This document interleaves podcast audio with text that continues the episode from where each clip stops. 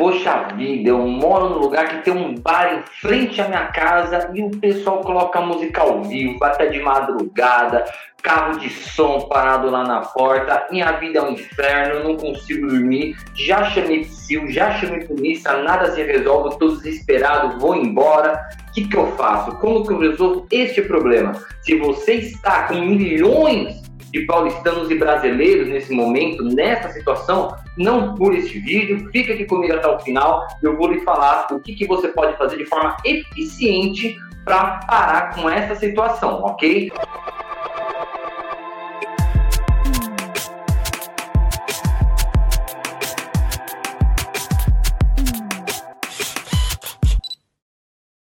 Sejam bem-vindos ao programa Louca Sem Foco. Eu sou o Dr. Paulo Teófilo. Estou aqui pedindo que você deixe o seu like neste vídeo. E também, se você não conhece o meu trabalho, para nas minhas redes sociais.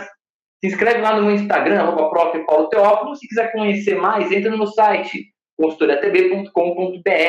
Eu quero deixar aqui para vocês, primeiramente, uma situação muito clara sobre a perturbação do sossego. Eu tenho uma diferença gritante entre a perturbação de sossego da esfera criminal e a perturbação de sossego da esfera civil. Professor, qual é essa diferença? É sim.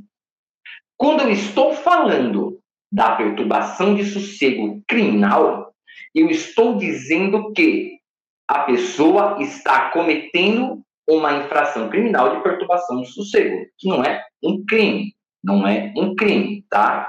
Há uma infração penal de menor potencial ofensivo. Isto dá direito à prisão simples, uma multa penal, nada assim de demais.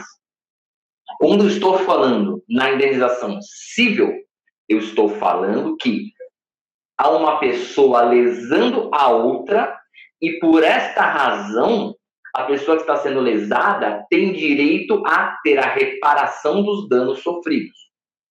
Para ser mais simples, eu vou cobrar uma indenização daquela pessoa pelo prejuízo causado. Mas, professor, como assim prejuízo? O cara tá lá, curtindo sozinho, tá com o rádio ligado, pô, o cara tá dando dinheirinho dele. Gente, uma brincadeira que eu faço, quando eu escuto a palavra dinheirinho, ganhando dinheirinho, eu já tô pensando alguma besteira, porque dificilmente eu escuto alguém falar, tô ganhando dinheirinho e tá fazendo alguma coisa certa, né? Geralmente, quando eu escuto, eu vou ganhar um dinheirinho, a pessoa tá fazendo alguma besteira. Ah, mas ele não tá, ele tá errado, ele tá um, colocando música ao vivo, é um bar. Como é que funciona? Veja bem, independente se for uma zona mista ou se for uma zona residencial, se for uma zona residencial, pior ainda, né? O cara tá numa zona residencial, o cara me abre um bar de música ao vivo, tá de brincadeira com a minha cara. Agora, mesmo que seja uma zona mista, que tem comércio e residência, mesmo nessas situações, se a pessoa quer colocar som alto, dentro do bar, porque o público que ela recebe gosta de música alta, gosta de música, é necessário que ele tenha um isolamento acústico. Ele precisa ter esse isolamento acústico. Ah, mas é muito caro colocar. Não, tudo bem, é o gasto que você vai ter com a estrutura do seu bar. Ah, mas eu não vou colocar isolamento acústico, os vizinhos ficarão com seus problemas. Então, aí você mora num prédio, de frente para o seu prédio tá? Aquele bar que fica com música ao vivo sexta, sábado e domingo. Aí você chega em casa cansado, trabalhou a semana inteira, quer dormir mais cedo, não pode porque o pessoal tá com música ao vivo. Você não vai conseguir dormir. Aí você vai fazer o quê? Vai chamar a polícia? Não vai resolver. Sil também não vai resolver. Você está sendo lesado. Você não consegue dormir. Você tem o seu sono sendo privado. E isso pode causar distúrbios psicológicos. Há estudos que dizem que se a pessoa não dorme direito, ela tem problemas psicológicos, acaba tendo crise de ansiedade, depressão, entre várias coisas. Tem gente que toma ansiolítico por conta disso, toma remédios, faz terapia. É um problema grave que a gente está enfrentando e você não pode deixar como está. Já conversou com o dono do bar, o dono do bar deu risada da sua cara, falou, mas é cada um dos seus problemas. Bom, como que eu resolvo essa brincadeira? Vamos lá. Se você está sendo prejudicado porque você não consegue dormir, automaticamente você está sofrendo um dano. E este dano, isso eu estou falando pela própria lei, tá? Não estou tirando a cabeça, não. Aqui é um conceito de ato ilícito que está no artigo 186 do Código Civil. Aquele que por ação ou omissão causar dano a alguém, prejuízo a alguém, comete ato ilícito. Então, é um ato ilícito que está causando com todas as pessoas que estão sendo prejudicadas com o seu sono. E o próprio artigo 900, se eu não me engano, acho que é 927, se eu não me engano, depois eu consultei lá na lei, quem foi baixar em direito, diz o quê? Aquele que comete ato ilícito é obrigado a reparar. Como reparar? De forma indenizatória, monetária. Então, uma vez que você está com um bar de música ao vivo, você está sendo prejudicado com a perturbação do sossego, você tem o direito, sim, de estar ingressando com o processo de indenização e pedir que ele te indenize por esses danos. As indenizações, pelo que a gente viu uma média nos tribunais, estão sendo entre 10 e 20 mil. Mais ou menos a média de indenizações está entre 10 e 20 mil, dependendo muito da situação. Ah, agora vamos dizer se isso não resolve. O cara está fazendo barulho lá no bar. Tá, tá com show, tá com música ao vivo, com show, seja lá o que for. Eu estou sendo prejudicado. Eu ingresso com processo de indenização contra ele, ele vai ter que me indenizar por conta do barulho dele. Ele já não vai ficar muito feliz. Pense que eu tenho um prédio de 200, de 200 moradores. 200 moradores ingressam com este pedido de indenização. Ou o próprio condomínio ingressa pedindo indenização para 200 moradores ele vai ter que indenizar, suponhando que seja uma indenização de 10 mil reais para cada morador. O prejuízo dele vai ser grave, vai ser feio, vai ser feio. A partir daqui, te garanto que ele vai colocar um isolamento acústico. Ah, vai. Tá vendo como a gente consegue resolver o problema? Ah, professor, mas o processo demora. É, o processo demora, mas só que quando ele começar a receber intimações, ele já vai começar a baixar o som.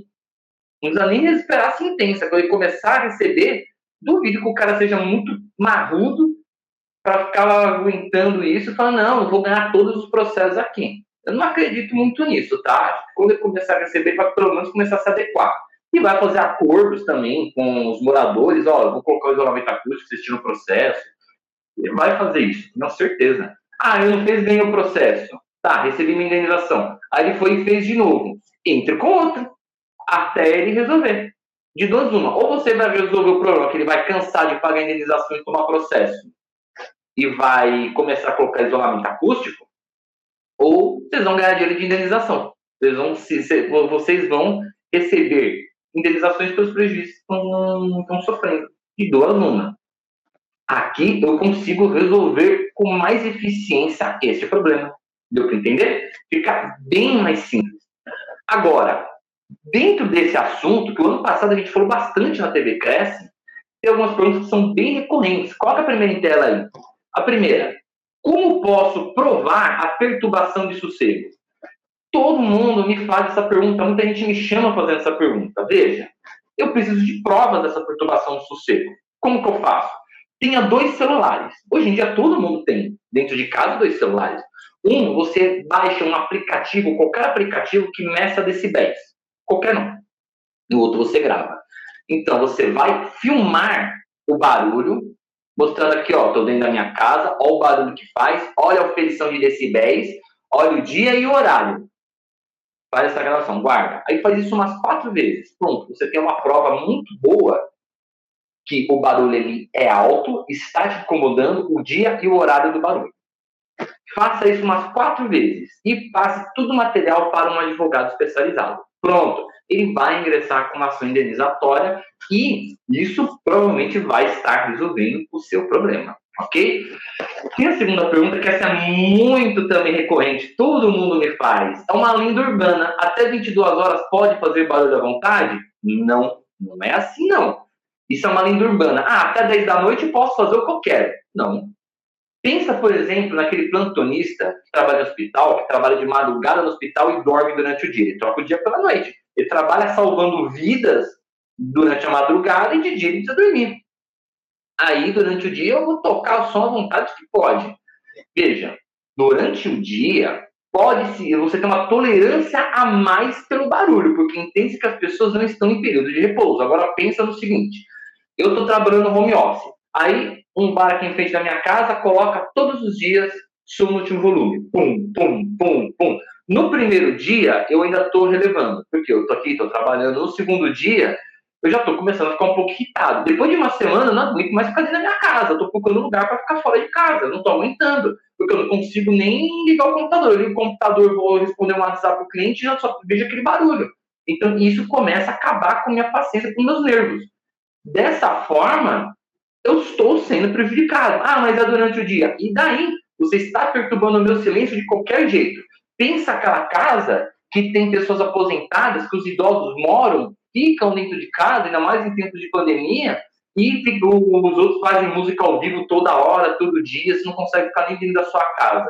Está te perturbando o sossego do mesmo jeito. Então, a perturbação de sossego, ela não é pelo horário da perturbação, ela é por existir perturbação, por você ter volume alto, desproporcional, em vários decibéis, de forma contínua, aí você vai falar em uma perturbação. Diferente, por exemplo, de um culto religioso, que nesse culto religioso é uma vez ou outra que ele faz esse culto religioso. Ele tem horário para começar, tem horário para acabar. Aí você está dentro de um limite de tolerância. Uma festa que o cara faz durante o dia, que é uma vez ou outra que ele faz essa festa, ah, então tudo bem. O que não pode ser uma coisa habitual e desproporcional. Ah, mesmo uma festa que a pessoa faz de, faz de vez em quando, um culto. Tudo bem, mas ele está desproporcional? O que, é desproporcional? Eu não consigo nem ficar dentro da minha casa, que minhas paredes tudo treme. Isso é uma coisa desproporcional. Agora, tá, eu estou ouvindo o barulho dele, mas eu consigo ainda ficar dentro de casa. Os, os janelas do meu quarto não estão tremendo, trepidando com barulho. Aqui não está desproporcional. Então, você tem que pensar numa coisa que é muito subjetiva, que é se o barulho é, pro, é proporcional, é desproporcional.